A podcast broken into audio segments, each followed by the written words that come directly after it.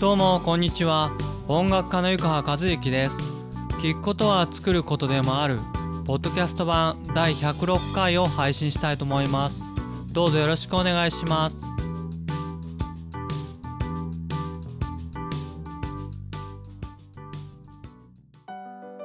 それでは今回のコツは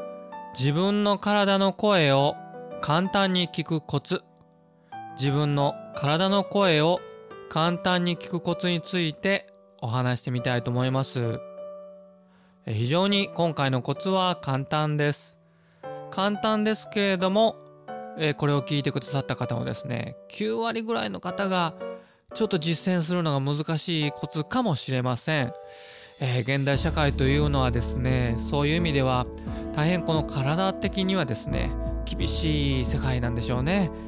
ですのでですね、まあ、やり方言いますけれどもそれよりはこの本質の方そのコツから本質の方を捉えてもらってですね、えー、自分に置き換えたまあこういうこともできるかなみたいな感じで、え、やっていただけたら嬉しいです。それでは、えー、今回はですね自分の体の声を簡単に聞くコツとはズバリ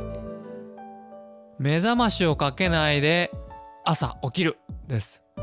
目覚ましをかけないで朝起きるですね。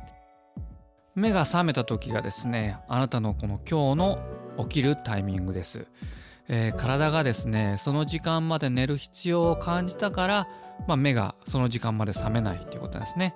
逆を言うとこう体が起きたいからその時間に目が開くっていう。まあそんな感じで、まあ、体にこう寄り添うというかですね体の都合を聞いてあげるみたいな。まあ、その一つがですね目覚ましをかけないで朝起きるということですね。でこの、まあ、実際このこのコツのですねポイントはですね眠る時にあるんですけど眠る時はですねこう自然にこう眠るっていうことなんですねコツが。自然に眠るってどういうことっていうとですねあの、僕もすぐやってしまいますけれども寝る直前までパソコンを見たりスマホを見たりとかですねそういうのをしないんですね。あの昔読んだ本でこの夜になるとですね電気を一切つけない生活をするみたいなこう回路の先生の本がありましたけれどそうするとこう体が目が良くなったりとかこうあるらしいんですよね。まあそういう意味ではちょっと現代社会ちょっと明るすぎるのかもしれませんが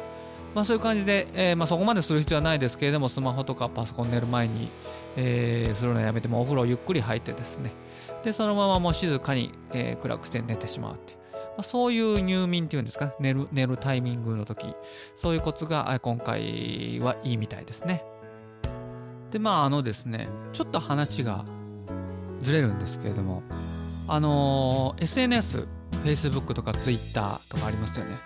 えー、ああいうのをね、えー、ついつい見てしまうんですけどああいうのを見てるとですねどうしてもたくさんの人のですねいいことだったり羨ましいことが自分の中にこう入ってきちゃうんですね。もしあなたが、えー、他人の価値観じゃなくて自分の価値観でいきたいっていうのであるならばあまりこう SNS にですね焦点を合わせすぎないように、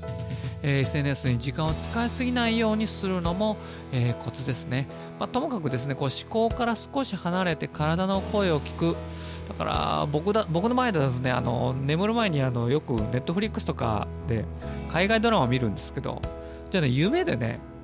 見ちゃうんですよね。あの、刑事ドラマを見てたら夢で、夢でも犯人追っかけてたりするんですけど、それぐらいこう、無意識なところに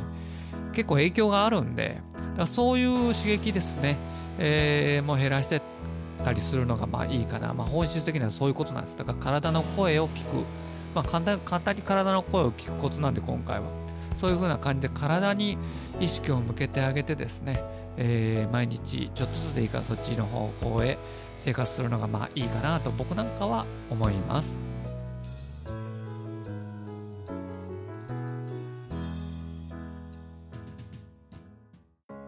それではいかがでしたでしょうか？聞くことは作ることでもあるポッドキャスト版第106回。今回は簡単に体の声を聞くことについてお話しさせていただきました、えー、今僕はまあもろ花粉症でしてちょっと鼻づまいの声なんですけどもあのこの花粉症なんかもこう東洋医学的にはあのなんだろう、えー、体にこの花粉に反応するものがあって、まあ、体を調整するえー、症状だみたいなところがありますけれどもね。西洋医学だったらもう花粉が原因で花粉が悪者で、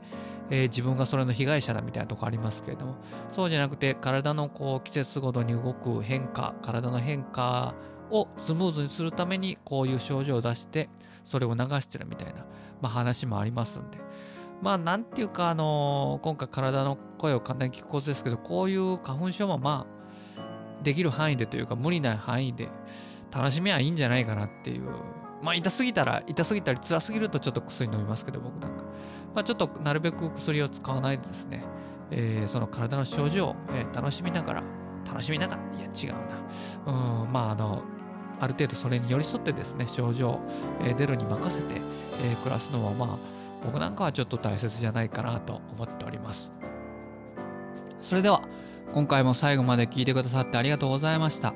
お相手は音楽家の湯川和樹でした。また来週更新しますのでよかったら聞いてください。それではさようなら。